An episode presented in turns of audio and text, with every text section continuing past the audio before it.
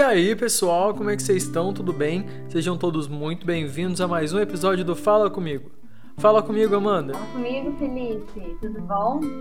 E hoje a gente tem uma convidada muito especial. e nós vamos ter um papo, acho que bem interessante com ela hoje. E a gente continua falando sobre o Setembro Amarelo, né? Só para relembrar do nosso é tema de setembro, que ainda é sobre o Setembro Amarelo, ainda é a nossa discussão sobre o tema do suicídio e a campanha do Setembro Amarelo. Sim. Então vamos às apresentações. é, nós estamos aqui recebendo a Carla Magalhães. Ela é psicóloga com especialização na área hospitalar e ela é mestre em saúde pública pela Fiocruz. Né? E agora ela está atuando como psicóloga no Médicos Sem Fronteiras, no, na missão de emergência da Covid. Seja bem-vinda, Carla. Olá, pessoal, tudo bem? Olá, Felipe. Olá, Amanda. Olá. É um prazer Olá. estar aqui com vocês hoje.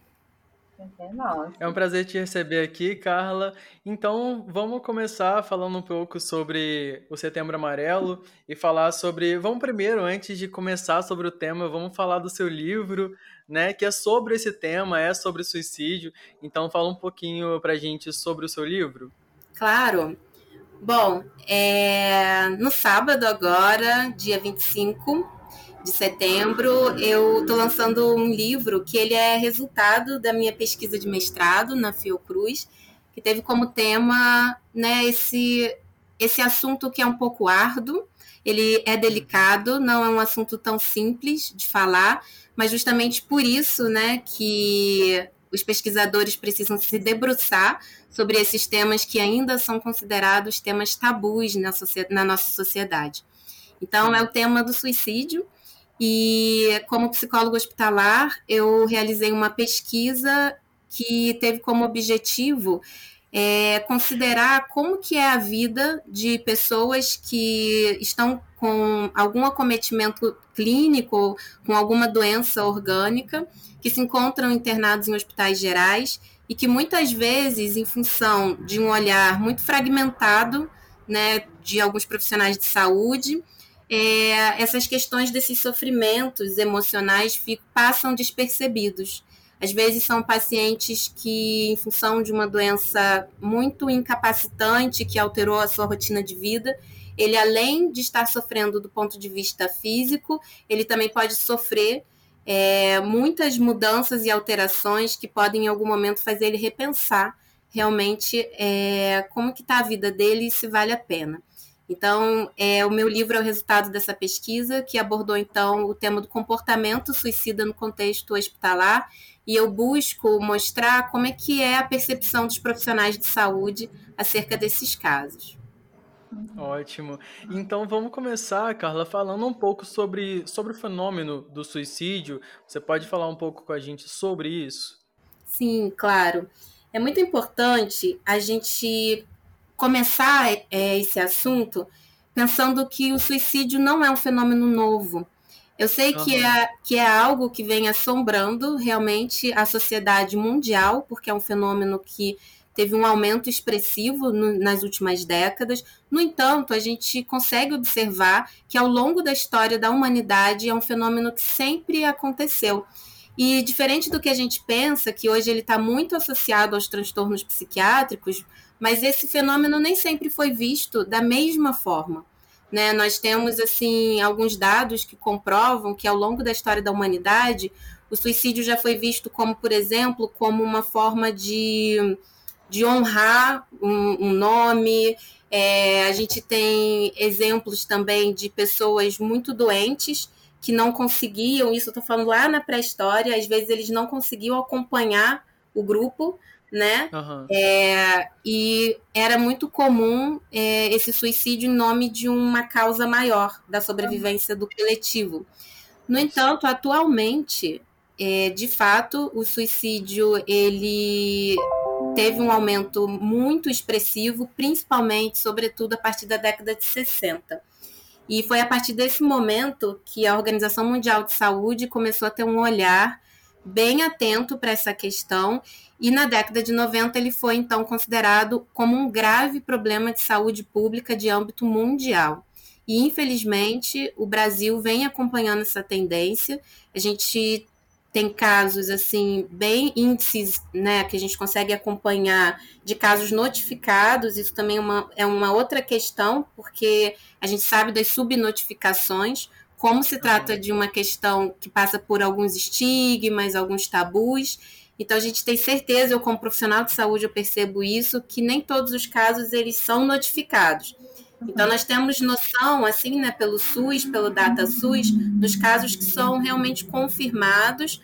É, e o último dado que eu tive acesso, para vocês terem uma ideia, é, ele foi publicado antes da pandemia, foi no ano de 2019, é o último dado que a gente tem oficial do SUS, e eram quase 14 mil mortes por ano no Brasil, o que quer dizer que são 37 mortes por suicídio por dia no nosso país. Nossa, então, muito, é um número muito alto, e lembrando que. Isso é o que está mapeado, né? Como exatamente, exatamente, porque existe a subnotificação.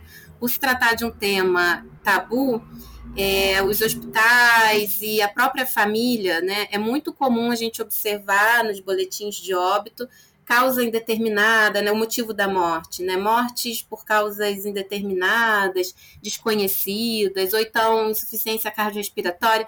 A gente sabe que por trás desses, dessas 37 mortes diárias ainda tem um número aí que é pelo menos o dobro desse número, com certeza. Eu tô chocada. É muita gente, eu tô muito chocada. Porque fica, é, a gente acaba não tendo tanta. Não acaba notificando sobre esses casos. Então, quando a gente acaba sabendo a quantidade de pessoas que está cometendo suicídio, a gente fica. Pelo menos eu fico muito chocada pela quantidade de pessoas, né? Sim. É um caso de saúde pública, tem que cuidar, né? Exatamente. E a gente vê, é, Carla, é, toda vez que a gente acaba falando sobre suicídio, a gente acaba tendo fatores é, que as pessoas acabam associando, principalmente a fatores psicológicos, né? Só que vai muito além desses fatores psicológicos que você aborda até na sua pesquisa e no seu livro. Eu queria que você comentasse um pouco sobre esses fatores é, de fatores de suicídio mesmo, né, que estão ocorrendo aí. Sim, é, é ótima essa sua questão, Amanda, porque infelizmente na sociedade a gente tem uma visão de que é assim, né? A pessoa se suicidou. Quando a gente ouve um caso, a gente já pensa numa causa direta, né? Uhum, é muito comum a gente ouvir uma pessoa falar assim: ah, houve um rompimento amoroso, ele se divorciou, a namorada terminou, e aí ele se matou. Ou então, ah, ele foi demitido do emprego que ele gostava tanto. A gente sempre ouve essa história final. E eu não vou dizer que, que essa causa realmente, às vezes, tenha sido o motivo limite para a pessoa chegar nesse ápice, né? No entanto, todos os estudos, isso é unânime, né, do, dos suicidólogos, dos pesquisadores que se debruçam sobre esse tema, de que não existe uma única causa, um único fator, isso é muito importante. O suicídio ele é um fenômeno que ele é multifacetado. Então, é, de fato, pode acontecer da pessoa chegar e ter deixado até uma carta, a gente vê isso na internet, né? Sim, é. isso, a gente sabe desses casos só que a gente tem que pensar que aquilo foi só aquela gota d'água para o copo d'água realmente derramar. Porque há um consenso entre os pesquisadores de que as causas são multifatoriais, e vou citar aqui alguns exemplos para a gente ampliar um pouquinho a nossa visão, para a gente também conseguir prestar um pouquinho atenção nas pessoas que estão à nossa volta, né? É, eu gosto sempre de dizer que a prevenção ao suicídio é um compromisso de todo ser humano né? Uhum. Ele não é, é de responsabilidade apenas de um profissional de saúde mental.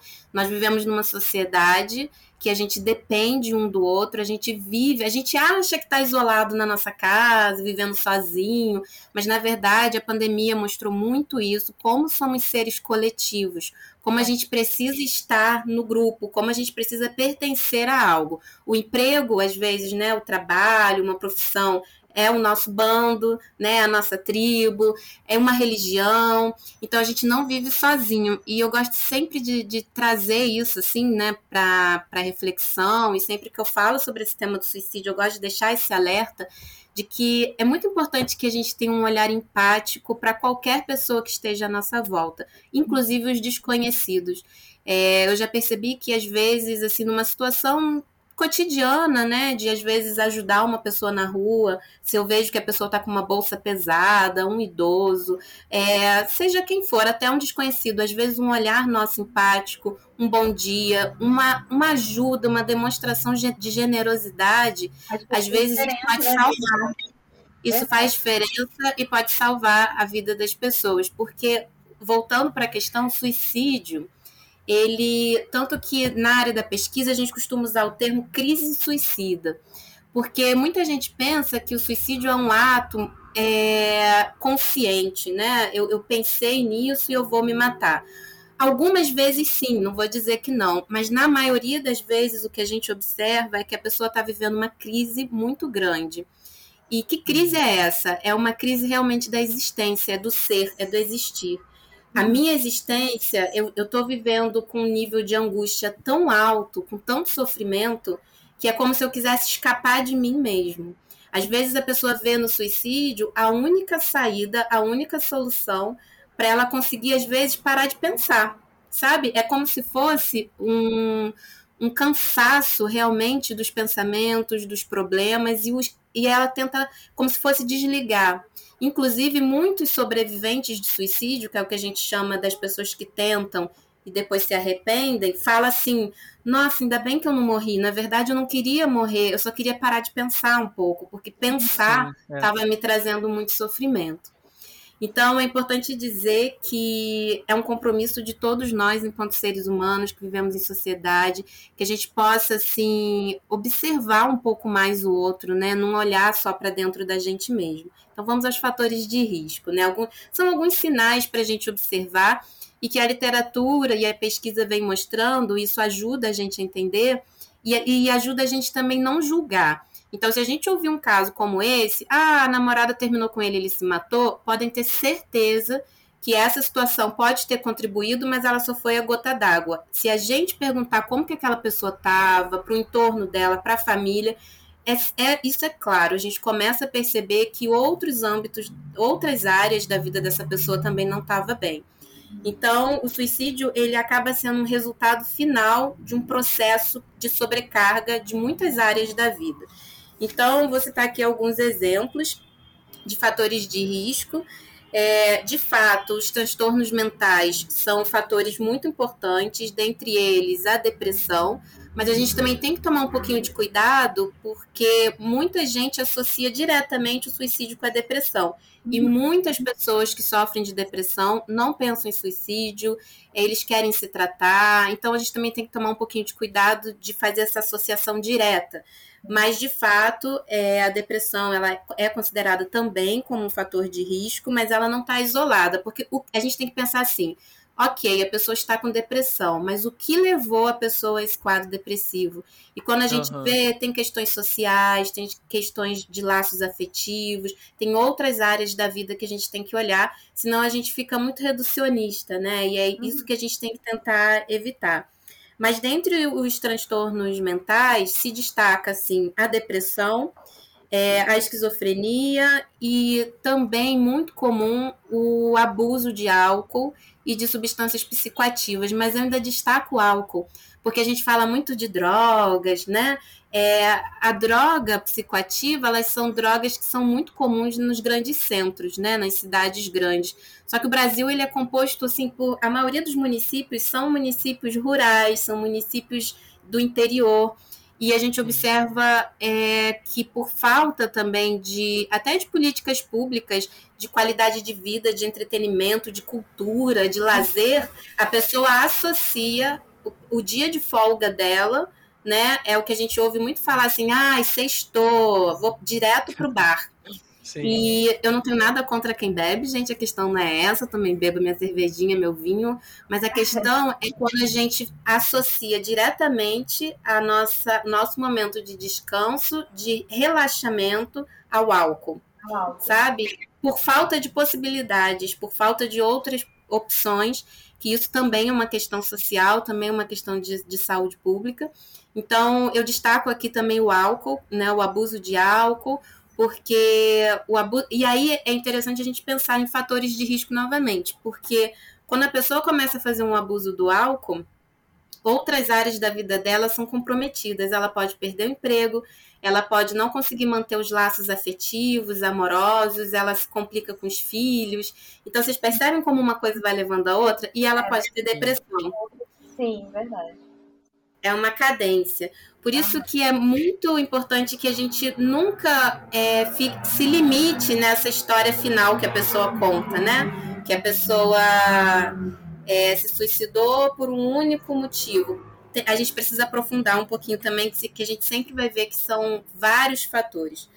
É importante é, a gente. Carla, só abrir um, um parêntese rapidinho, porque você falou é, e você chegou a repetir sobre isso. E uma coisa, quando a gente fala sobre, assim, sobre saúde mental, sobre o cuidado com a saúde mental, a gente as pessoas, no geral, geralmente associam isso àquela coisa que a gente estava conversando antes da gente começar a gravar, de é, ter um psicólogo clínico que esteja ali acompanhando, mas não é só isso, tem muita coisa. A saúde mental tem a ver com lazer, tem a ver com você fazer parte de um grupo, é muito além do que só um tratamento psicológico e clínico, né? Eu acho que isso é muito interessante da gente reforçar para as pessoas pensarem nisso mesmo, sabe? Exatamente. E a saúde mental, é, novamente eu digo isso, assim, hoje eu estou aqui responsabilizando os nossos ouvintes, porque a gente não pode terceirizar a nossa saúde mental para um profissional de saúde mental, uhum. por exemplo. Em alguns casos, sim, quando a gente não consegue mais administrar, né, as nossas angústias, os nossos momentos difíceis, que são coisas que são inerentes mesmo à condição humana, todo mundo sente tristeza, todo mundo passa por frustração, mas também é responsabilidade nossa esse autocuidado. O autocuidado, né, ele ele produz saúde mental. E isso é de responsabilidade de cada um. O que vai fazer a Amanda feliz, só ela vai saber. O que vai fazer o Felipe, o que me faz feliz, é buscar esses, essas pequenas pausas no nosso dia a dia. Não é uhum. algo que a gente precisa tá, tá de férias para ser feliz. Eu, eu, como psicóloga, eu ouço muito isso. Inclusive, eu ouço pessoas falando assim: ah, é, quando eu me aposentar, pessoas jovens, ah, eu vou ser feliz. Porque a Sim. pessoa, ela passa o dia a dia, né, um pouco também refém desse capitalismo que eu considero um capitalismo selvagem, Sim. que é o excesso da produtividade. Isso foi muito preocupante na pandemia, foi um momento assustador e o que a gente mais ouvia, né, desse, desse meio, assim, desse sistema era, já que você está em casa, estude isso, estude aquilo, não perca seu tempo, faça um MBA. Nossa, é um momento que a gente está vivendo, é uma crise sanitária como nunca né, vista antes para a nossa geração. É um momento que a gente tem que se cuidar, tem que cuidar do nosso lar, das pessoas que habitam esse lar, dos nossos bichinhos. É o momento da gente cuidar da nossa saúde mental, de fazer pausas, né? e o que, que o sistema quer, né? Produza. Então, a gente não tem tido tempo para esse autocuidado. Então, quando eu falo em saúde mental, né, a saúde mental está para além de um tratamento psicoterápico, que às vezes precisa, Sim. muita gente precisa. A gente está no século da, da, ansiedade, né, no momento que está todo mundo ansioso, a ansiedade realmente é algo difícil, às vezes, de controlar sozinho. E eu acho que é até um pouco fruto desse capitalismo louco Sim, que a gente é, vive, essa coisa da produtividade que você falou. Eu acho que isso está muito ligado, né, a essa ansiedade que a gente vive hoje em dia. Muito, muito. E com isso a gente também fica terceirizando a nossa saúde mental. É, muitas vezes é, é, super necessário a ajuda profissional de um psicólogo. A gente também não pode ter essa dificuldade, esse estigma que às vezes ainda se tem, né, de procurar um psicólogo, um psiquiatra, mas queria lembrar que saúde mental está para além disso e a responsabilidade nossa também, e é no dia a dia. Não é para o final de semana, não é para depois que se formar, não é para depois da aposentadoria. É tentar trazer um pouquinho de qualidade, de momentos realmente assim de prazer no nosso dia a dia. e os cada um sabe qual é o seu, né? Isso é muito pessoal. E de fato está muito ligado também a aquilo que descansa um pouco a nossa mente, né? Então está muito ligado à arte, está muito ligado é, à música, à dança, ao teatro, enfim, a gente precisa disso, né? Senão a gente. E são, são estratégias também de autocuidado que nos tiram um pouco dessa realidade um pouco dura que a gente está vivendo. A gente está falando com o público que vai nos escutar e que a gente precisa, como você mesma falou, jogar res responsabilidade mesmo para eles. É, e eu acho que a questão da empatia, né, que você falou e eu gostaria de reforçar isso.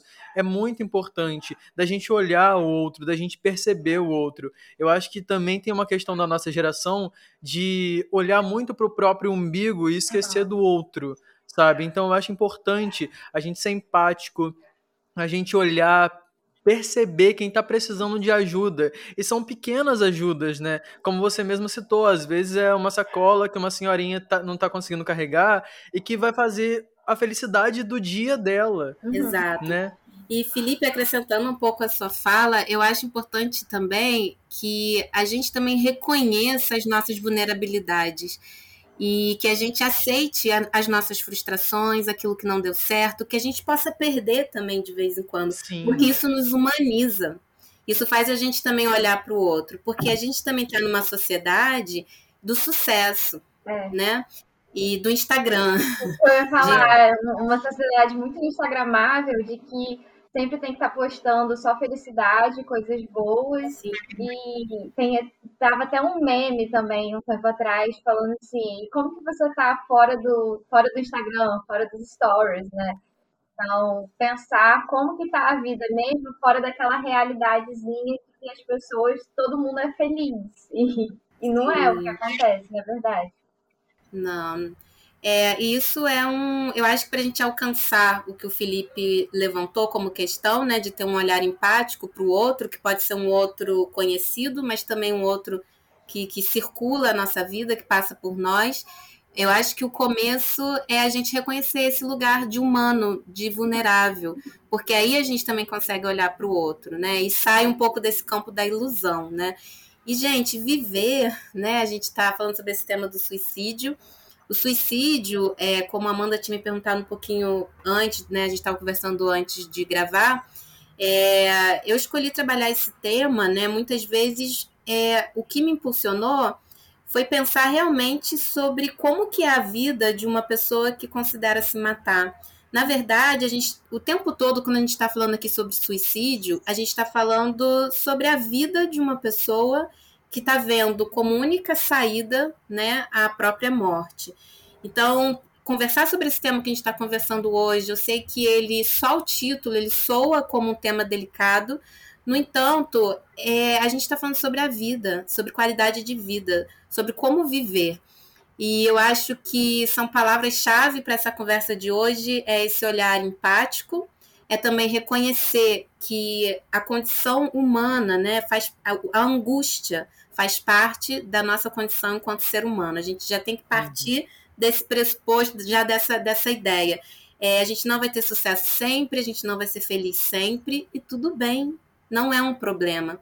E pensar Exatamente. também, é, estudar sobre o tema da morte foi algo que me fez valorizar muito a vida, porque eu comecei a perceber como as coisas são transitórias, como as coisas são efêmeras, e justamente por isso, como elas são lindas e como a gente tem que aproveitar.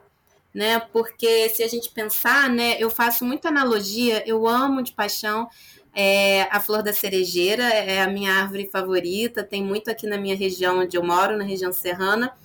E me chama a atenção porque a cultura japonesa, né, ela valoriza muito essa árvore justamente pelo caráter de ser efêmera. Porque a flor de, de da cerejeira, ela acaba florindo, é, às vezes, por uma semana só. É, no Japão, às vezes são dois dias, até menos por conta do clima.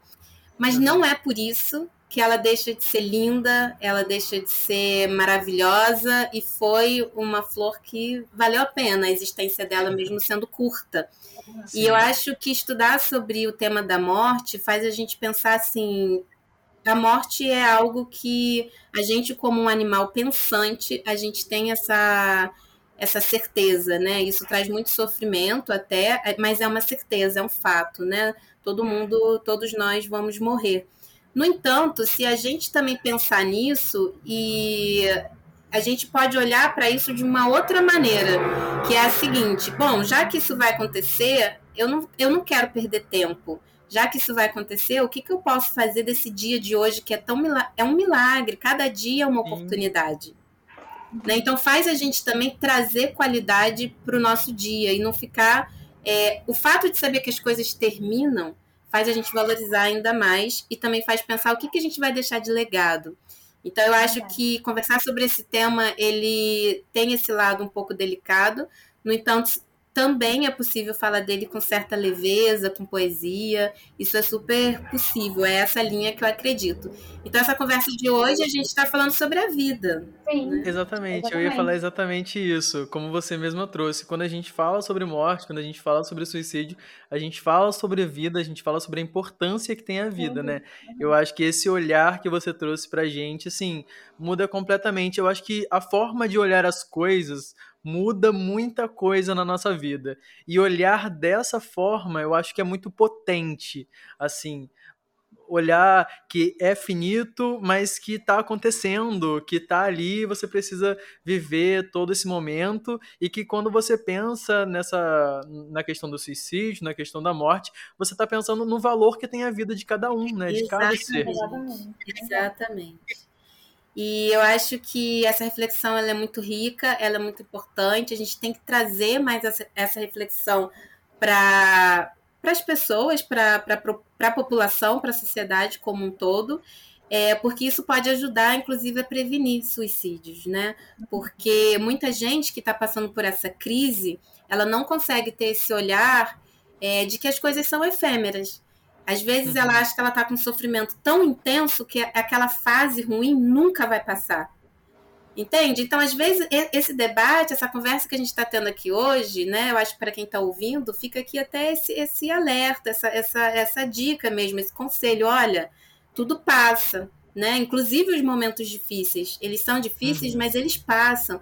Os momentos alegres, a gente tem que aproveitar ao máximo, porque eles passam também tudo passa.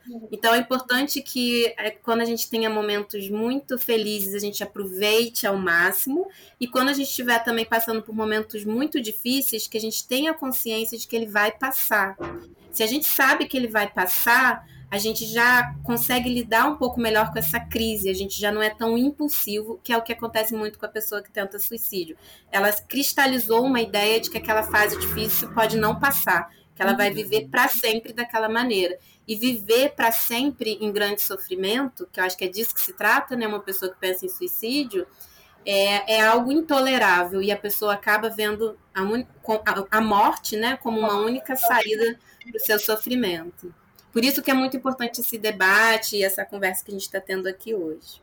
Eu acho, é, eu acho lindo assim a gente mesclar essa questão toda da psicologia, da ciência com as nossas vivências e com os nossos posicionamentos. Eu acho que potencializa muito a nossa discussão, mas eu queria voltar um pouquinho para o técnico gente... de novo. É, para a gente falar a questão da identificação, de como a gente identifica isso, Carla. Como que a gente consegue ter olhar para essa identificação, identificar uma pessoa que está sofrendo disso, que está pensando como que a gente pode identificar isso?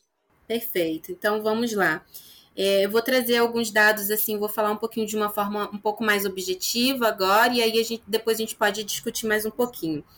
É, os estudos vêm mostrando, isso da Organização Mundial de Saúde, também do Ministério da Saúde aqui no Brasil, que no Brasil nós temos uma faixa etária mais vulnerável para o suicídio.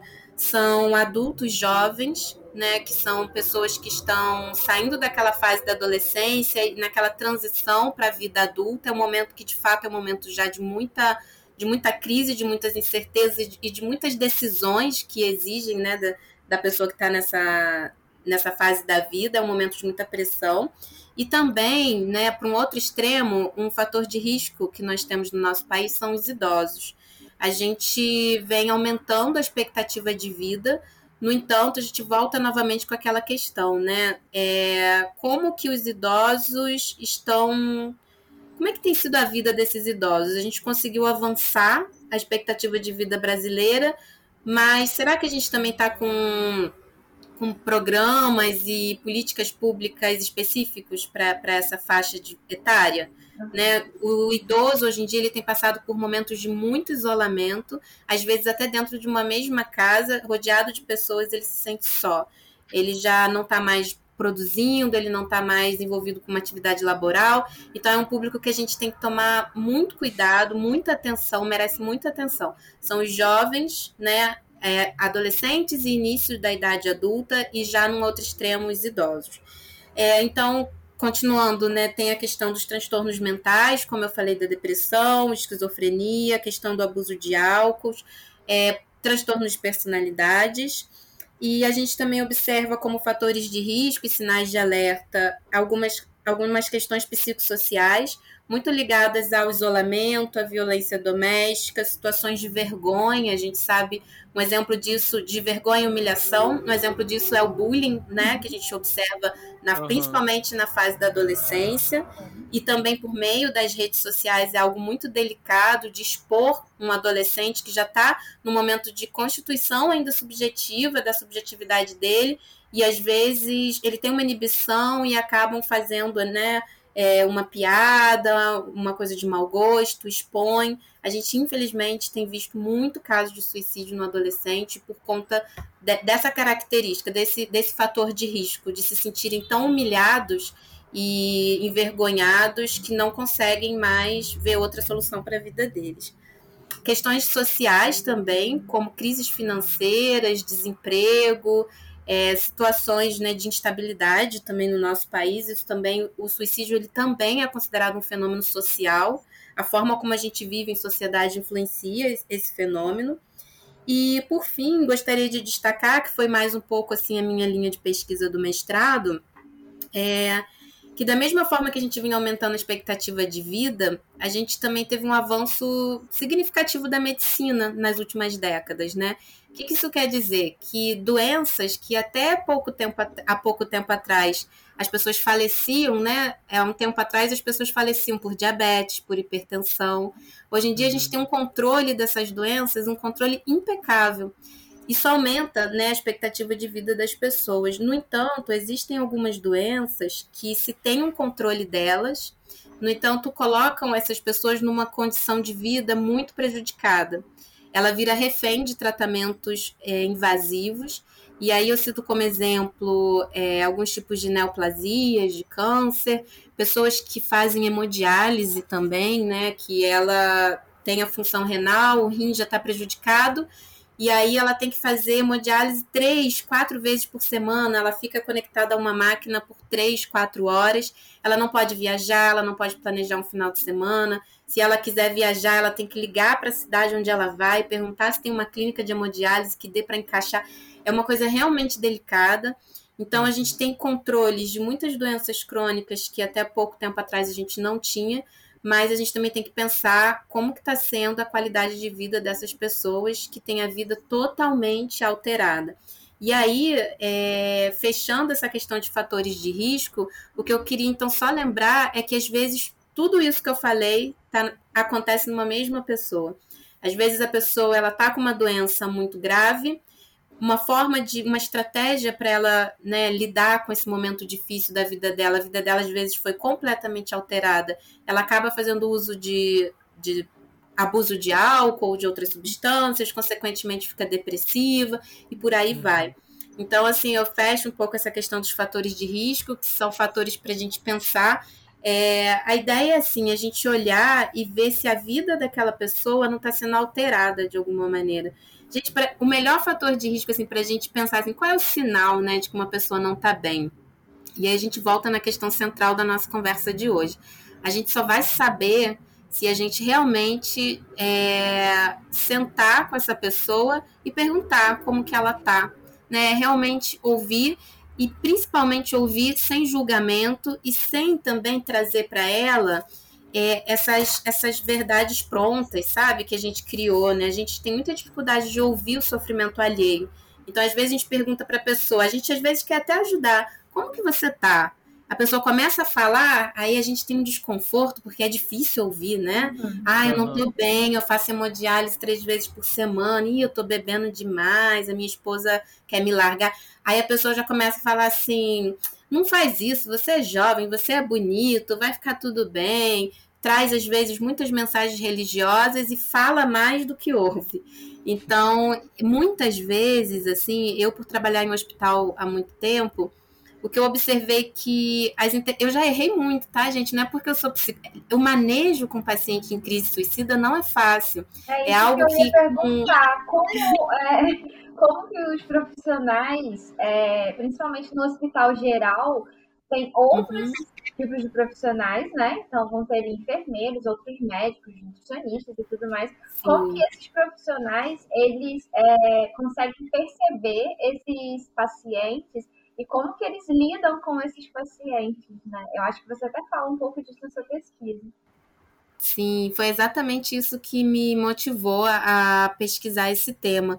Porque quando eu comecei a trabalhar em um hospital, eu observava que o olhar da equipe de saúde, e digo mais, inclusive dos profissionais de saúde mental, está muito voltado para a doença realmente física que aquela pessoa está enfrentando. E às vezes são doenças muito graves, né? Que requer realmente muita atenção. Então você chega, na maioria das vezes, não se pergunta nem o nome da pessoa. Já é assim, o paciente do leito 3 com câncer de estômago. Aí já chega e pergunta para o paciente: você conseguiu comer? Você urinou? Vamos aferir tua pressão? E sai né? No sentido de sempre deixar o organismo muito equilibrado dentro do possível. E às vezes é uma coisa muito mecânica, né? Muito, muito técnica, Felipe. E às vezes como psicóloga eu chegava, eu via assim, e a queixa geralmente quando um médico pede um psicólogo para para atender um paciente é assim: o paciente não quer comer, ele está trocando a noite pelo dia, alguma mudança comportamental aconteceu, e geralmente são os momentos em que eu sou solicitada. E quando eu chego para conversar com essa pessoa, a primeira coisa, assim, isso com a prática eu fui aprendendo, a primeira coisa que eu faço é que eu acho, gente, que não precisa ser psicólogo para isso. É, eu acho que é como eu falei no início, né, uma questão de apenas ser um ser humano mesmo.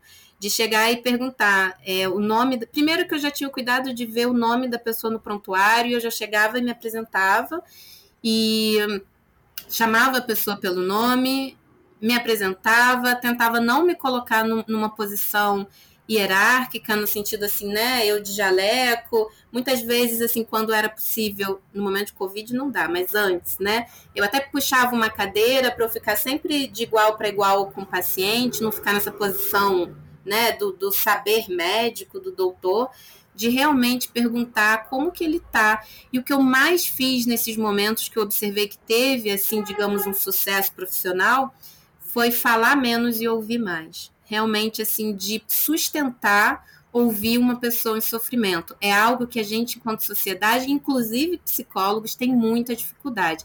A gente ouve um pouquinho e já tenta falar, dar sugestão, no sentido até de ajudar, não é no sentido ruim, a intenção não é ruim. Mas às vezes uma pessoa que está com uma crise suicida, ela está sofrendo pelo pensamento. Né? Ela não para de pensar, ela está num grande sofrimento existencial. E o fato dela poder compartilhar o que está na cabeça dela com uma outra pessoa, isso já alivia de uma forma assim impressionante. E importante também ela não ser julgada, ela realmente só ser ouvida e compreendida. E é o que eu mais procuro fazer. Não é algo difícil, no entanto, eu percebi que os profissionais de saúde têm muita dificuldade. Com isso, a gente nem fica sabendo o que está na cabeça da pessoa. Uma vez que eu me proponho a ouvir, vai aparecer muita coisa difícil, né? E o que, que a gente pode fazer? A gente pode. Muitas vezes eu não sabia o que fazer. Eu falava, nossa, é uma, é uma situação realmente difícil. Eu compreendo que você está sofrendo muito e você pode conversar comigo sempre que quiser é, eu te ofereço a minha presença. Às vezes também eu ofereci um café, eu tomava um café junto, sabe? Sentar com a pessoa e tomar um café, vamos conversar? E sem pressa, e uma coisa importante, sem celular tocando, sem mexer, sabe? Ouvir o outro, tirar um momento sem pressa, simplesmente sentar, ouvir, tomar um café. Isso a gente pode fazer a qualquer momento com as pessoas que a gente observa, né, alguns sinais que nos trazem preocupação. Se a gente tiver esse olhar empático, a gente consegue perceber quando o outro não está bem. Uhum. Eu acho que é uma questão de humanizar mesmo, né? Exatamente, só que às vezes a gente está tão autocentrado que pensando no nosso sucesso, que a gente não olha o outro, né? A gente nem Sim. percebe, né? A é. gente esquece. É, é, isso, né? Eu acho que a gente. Como sociedade, eu acho que todo mundo a gente esquece que é uma pessoa que tá ali, é uma pessoa como eu, que sente tantas coisas quanto eu sinto, né? Sim. Eu acho que a gente precisa se preocupar em ter esse olhar, porque eu acho que é isso também, se preocupar em ter sim, esse olhar. Sim. Eu acho que as pessoas elas ficam muito arredias é, de querer ouvir o problema do outro, por às vezes não saber o que falar. Então, Sim. o que fazer nessa situação? Como falar com essa pessoa? E às vezes só, só tá ali escutando aquela pessoa já é de grande ajuda, né? Oferecer a nossa presença, isso já é tudo. E uma presença sem pressa, sabe? Realmente, assim, eu tô aqui para te ouvir. E Amanda tem uma questão interessante também, Amanda e Felipe, que muita gente fala assim comigo, Carla, mas se eu falar de suicídio com a pessoa, às vezes ela nem tá pensando nisso, eu não posso instigar, isso não pode ser um gatilho, porque eu ouço assim de pessoas que me, como eu trabalho com esse tema, de vez em quando eu recebo um, umas mensagens assim, Carla, é, tem uma pessoa no meu trabalho que tem é, a gente, ele tem falado umas coisas estranhas, eu acho que ele não tá bem. Será que ele pode se matar? Ele falou esses dias que tá cansado da vida.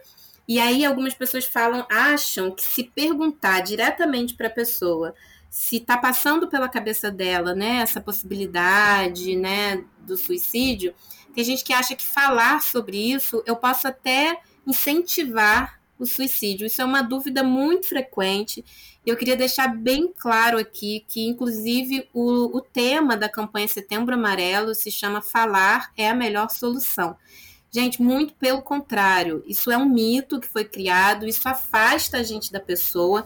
O que mais ajuda a pessoa, muito pelo contrário, é que ela possa compartilhar o que ela está sofrendo de uma forma segura, sem ser julgada, sem ouvir do outro, né? Ah, isso daí você é jovem, bonita, daqui a pouco vai dar tudo certo, não fica sofrendo. Sem esses conselhos assim superficiais, tudo que uma pessoa precisa é ser ouvida e poder falar sobre o que ela está pensando. Agora, é claro que a gente não vai chegar né, no meio do trabalho, tomando um café. Ah, você está estranho, você está pensando em se matar? Tudo tem uma forma. Então, se a gente for empático, chamar a pessoa num cantinho e de uma forma assim, olhando no olho, de uma forma humana e falar: Eu tenho te achado diferente, como que você tá? Se quiser falar comigo, fica à vontade. Às vezes a gente nem vai tocar nesse assunto de cara. Uhum. Mas aos poucos a própria pessoa vai sinalizando. Não, e tem algumas frases que são frases de alerta, né? São aquelas pessoas que expressam um, um, esgotamento, um cansaço mesmo com relação à vida. Então é muito comum algumas pessoas falarem: olha, às vezes eu durmo e por mim assim eu não tenho nem vontade de acordar. Ou então, é, ah, a vida para mim tinha sentido só quando as coisas eram de uma outra maneira. Hoje em dia eu não vejo mais sentido. É, tem pessoas que expressam até de uma forma sutil, mas assim, ela, ela dá sinais de alguns métodos. Ela fala assim: ah, às vezes eu penso em pegar aquele, aquela arma que tem na casa do meu avô e dar um fim nisso. Às vezes as pessoas falam abertamente. Então, nesses casos, gente, tem e deve conversar com essa pessoa abertamente, de forma empática, acolhedora, sem julgamento, né? Entendendo o que ela está sofrendo. Isso não é frescura, isso não é falta de Deus, isso é um sofrimento existencial intenso. E o que, que a gente faz né, diante de uma pessoa que está sofrendo? A gente acolhe, a gente ajuda, a gente, inclusive nesses casos, inclusive para psicólogos, a gente pode romper o sigilo profissional. Se a gente vê que a pessoa está em risco de morte, a gente pode acionar familiares para proteção dela, porque o psicólogo tem um sigilo, né? Inclusive os médicos também. É, se tratando de se a vida da pessoa está sendo ameaçada, isso o nosso código de ética é, tem todo o respaldo. A gente pode e deve sinalizar é, as pessoas próximas, a família, inclusive, se for o caso, levar um pronto-socorro de um hospital. É, é realmente poder falar sobre isso de uma forma clara, tranquila e que a pessoa se sinta acolhida e não julgada. Então, falar sobre suicídio não vai incentivar o suicídio, muito pelo contrário, pode prevenir. Sim, eu lembrei é, daquela série dos 13 porquês, que ela aborda muito o suicídio, né? O principal tema ali é o suicídio da personagem principal. E muitas pessoas ficaram falando, é, criticando que essa série poderia incentivar adolescentes a cometerem suicídio e tudo mais. E teve um, um, outro ponto também que a série ela ajudou bastante pessoas a não cometerem suicídio, exatamente por abordar o tema, por falar, e no final de todos os episódios tinham é, um e-mail falando que se a pessoa precisasse de ajuda, que era para entrar em contato e tudo mais. É, como a gente tem ainda um, um, um, um tabu de sempre falar assim, não, não vamos falar disso, que é melhor uhum. deixar quieto, que aí não acontece nada, e é exatamente o contrário, né? Aí na série eu lembrei, é, até um ponto que você falou antes, que a série ela também aborda muito a questão das pessoas que ficaram, né? Os familiares, os amigos, que você falou que tem um termo específico para essas pessoas, né? Que é o pós-menção. Eu queria que você Isso. comentasse um pouco sobre esse termo. Sim. Ótimo, Amanda. É, esse esse seriado eu também vejo assim, ele tem mais pontos positivos na minha opinião profissional do que negativos ele teve algumas falhas, assim, inclusive foi retirado do, do primeiro da primeira temporada. É, que muitas pessoas, até um tempo atrás, vocês vão lembrar disso, é, não se podia noticiar mortes por suicídio na mídia, né? Porque se achava Sim. que poderia ter o que a gente chama efeito contágio, efeito Werther. O fato de você noticiar poderia ser um gatilho para quem já estava nesse sofrimento acabar se encorajando, né? É, isso caiu por terra, não, pelo contrário, o suicídio não pode ser um assunto velado, não pode ser um assunto assim que fique realmente escondido. A gente pode, deve falar, inclusive em filmes, inclusive pela mídia. A questão é como transmitir essa informação.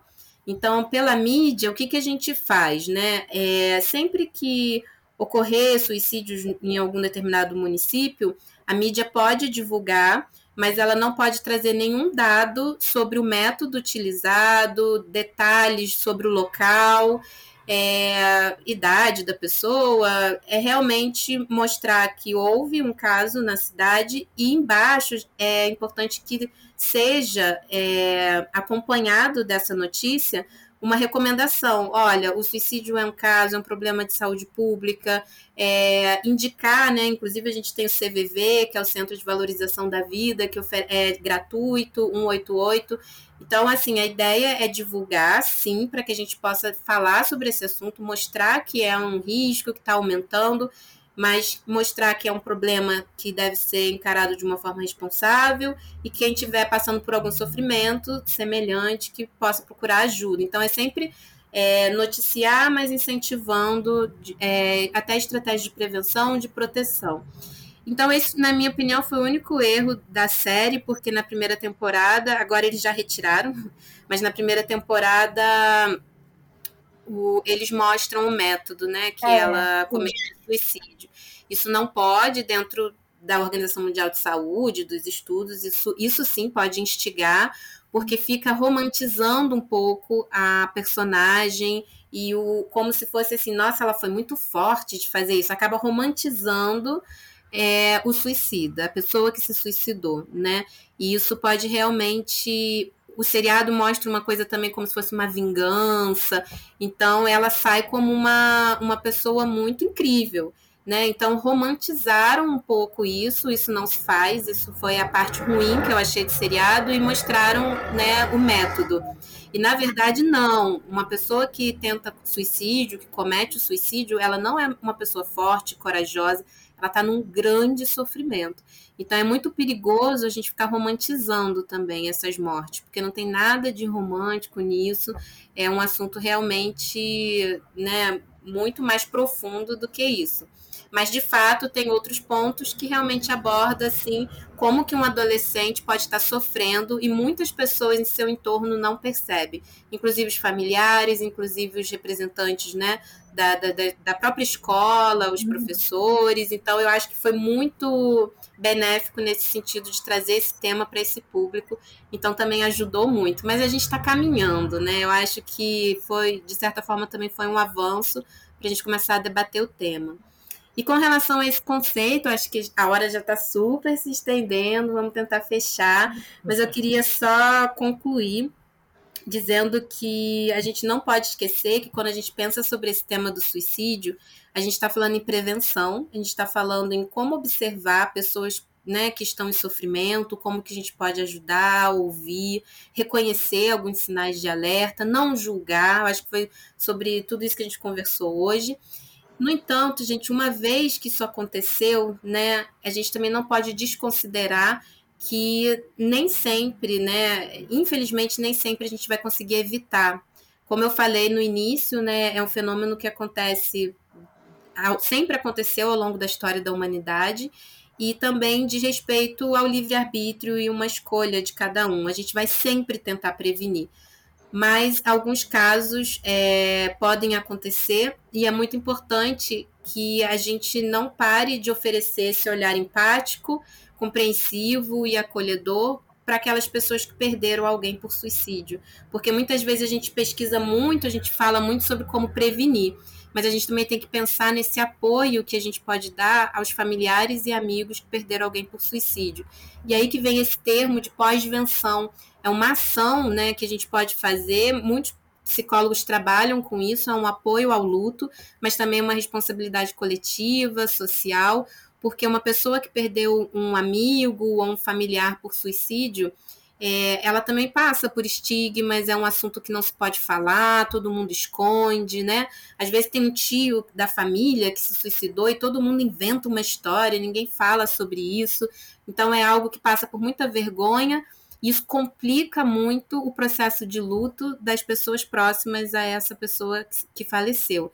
Então, é algo também que a gente não pode deixar de falar. Eu acho muito importante a gente pensar também na pessoa que perdeu alguém por suicídio. A gente jamais pode culpar essa pessoa, a gente jamais pode dizer que ela não percebeu, que ela podia ter feito algo, porque isso é muito cruel, né? E nem toda pessoa que se suicida dá sinais claros, nem toda pessoa, às vezes é realmente uma, uma ação impulsiva e é muito delicado e novamente volto a dizer sobre o respeito que a gente tem que ter, sobre essa quebra de estigma, que a gente possa realmente acolher.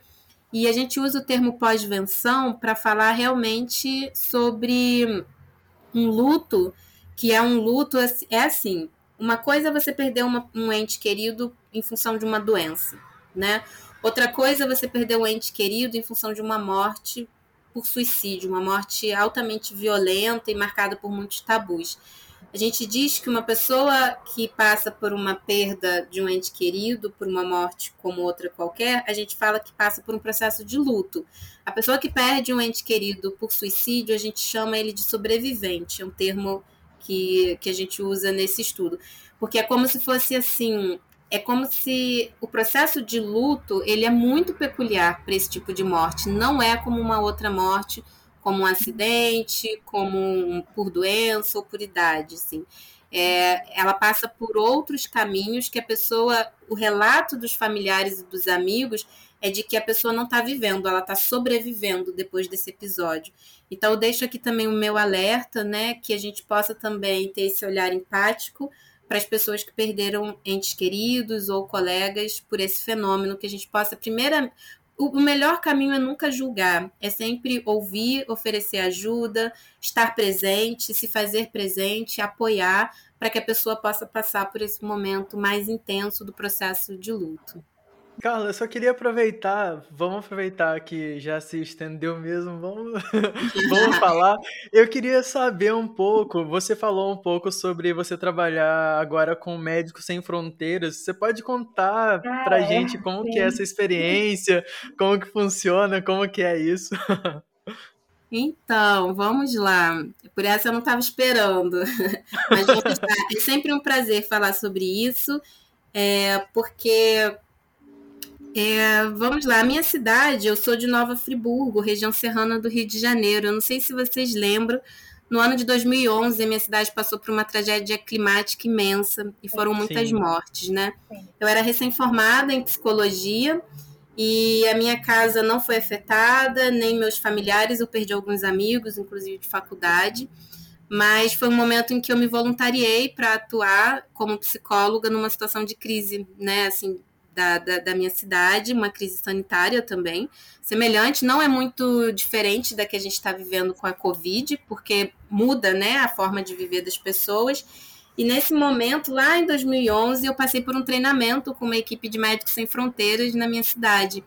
E desde então, é, eu me achei muito profissionalmente. Né? O, psicólogo ele é muito formado para trabalhar em consultório, ele é muito formado para trabalhar nessa área clínica de psicoterapia, mas com essa experiência trágica que eu passei na minha cidade, de muitas perdas, eu acabei vendo uma possibilidade de trabalhar de uma forma menos individual e de uma forma mais coletiva, e foi onde eu me encontrei muito na área da saúde, por isso que a minha trajetória profissional foi toda na área de, da saúde, do SUS e principalmente em hospitais gerais.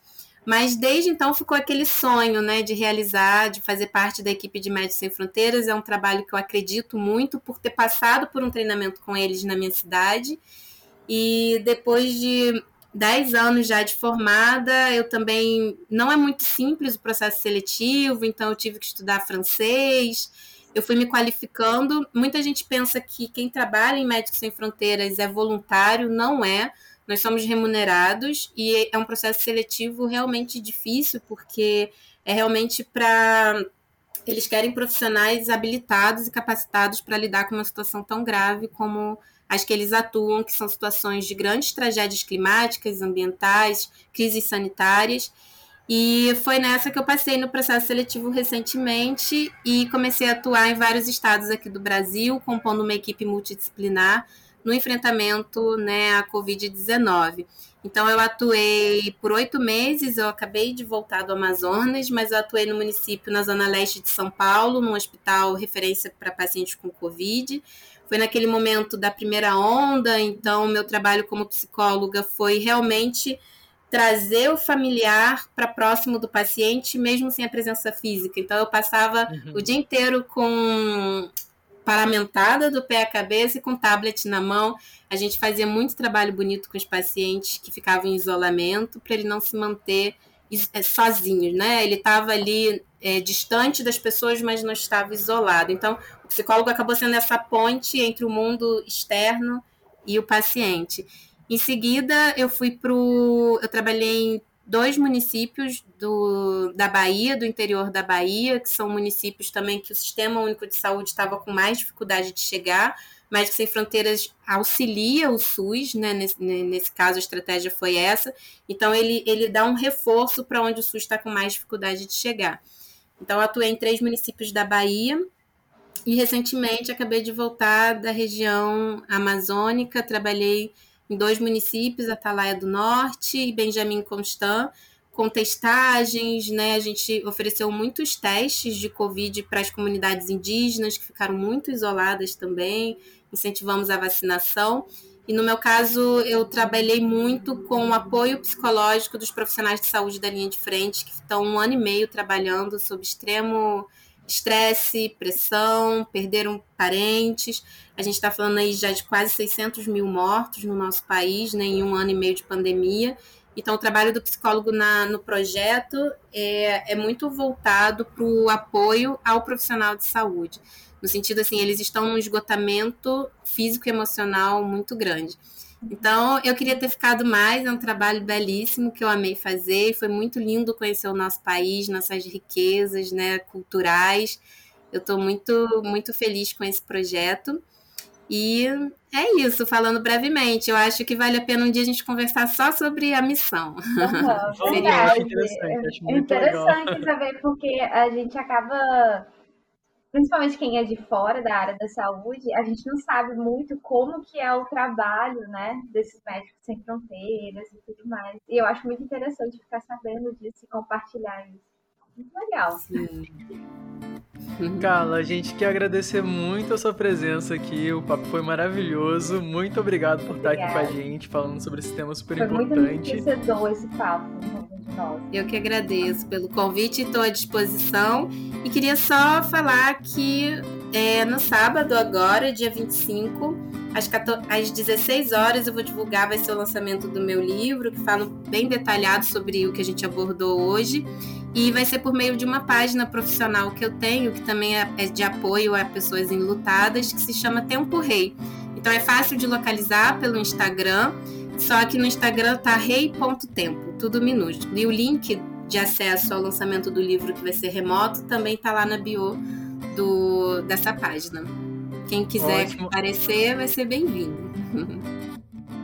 Esse foi mais um episódio do Fala Comigo, que contou com a participação da Carla. Muito obrigado, Carla. E teve apresentação minha, do Felipe Rangel. E minha, Amanda Bem. Muito obrigado e até a próxima. Fala comigo. Fala comigo.